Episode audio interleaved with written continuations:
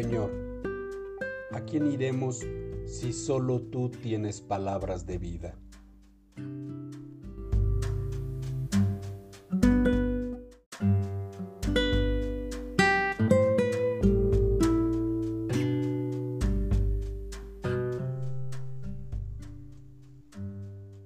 El apóstol Pedro en su segunda carta, en el capítulo 1, nos dice, y debido a su gloria y excelencia, nos ha dado grandes y preciosas promesas.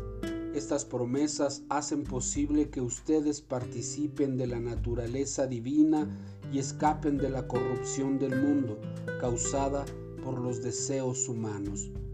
En vista de todo esto, esfuércense al máximo por responder a las promesas de Dios complementando su fe con una abundante provisión de excelencia moral. La excelencia moral con conocimiento, el conocimiento con control propio, el control propio con perseverancia, la perseverancia con sumisión a Dios, la sumisión a Dios con afecto fraternal y el afecto fraternal con amor por todos. Cuanto más crezcan de esta manera, más productivos y útiles serán en el conocimiento de nuestro Señor Jesucristo. Pero los que no llegan a desarrollarse de esta forma son cortos de vista o ciegos y olvidan que fueron limpiados de sus pecados pasados.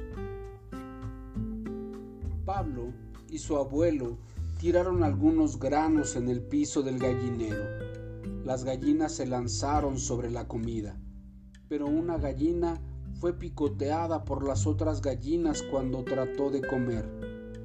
Pablo se fijó que esa gallina tenía una mancha roja en el pescuezo.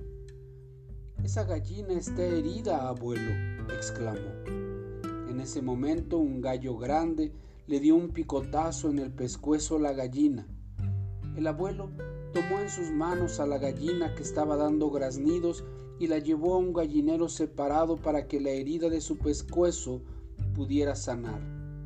¿Por qué la picotean las otras gallinas? preguntó Pablo. No estoy completamente seguro, le respondió su abuelo mientras untaba el cuello de la gallina con una pomada medicinal. Pero este comportamiento es típico en las gallinas. Siempre picotean a las que son débiles o a las que están enfermas y le dan un picotazo justo en el lugar en que tienen la herida. Eso es cruel, dijo Pablo. En cierta forma, la gente a menudo hace lo mismo, respondió el abuelo. ¿Cómo puede ser eso? preguntó Pablo. Algunas personas se burlan de otros que tienen diferente color de piel, o de ojos, o diferente forma de nariz u orejas, o que se ven un poco diferentes, explicó el abuelo. Pablo pensó en un muchacho llamado Sidney. Pablo estaba contento ahora de no, haber, de no haberse unido a los otros niños que se burlaban de Sidney porque era pelirrojo. Pero él no había tratado de ser malo con él.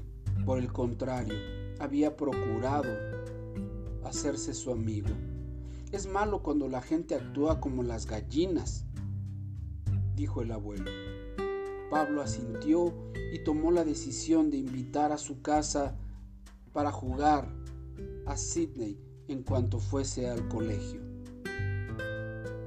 ¿Y tú? ¿En verdad aceptas a todos aquellos que son diferentes de alguna manera? ¿Nunca le has puesto sobrenombres para burlarte o has hecho chistes en relación a sus diferencias? Dios quiere que nosotros amemos a todos y que los tratemos con amabilidad. Tal vez conozcamos a alguien que es diferente en la calle en que vivimos, en la oficina, en la escuela, en la iglesia, que necesite que nos acerquemos y mostrémosle nuestra amistad. El Señor también lo ama como nos ama a nosotros. Nosotros estamos dispuestos a amarle y mostrarle el amor de Dios a esa persona. recuerda, Dios es bueno.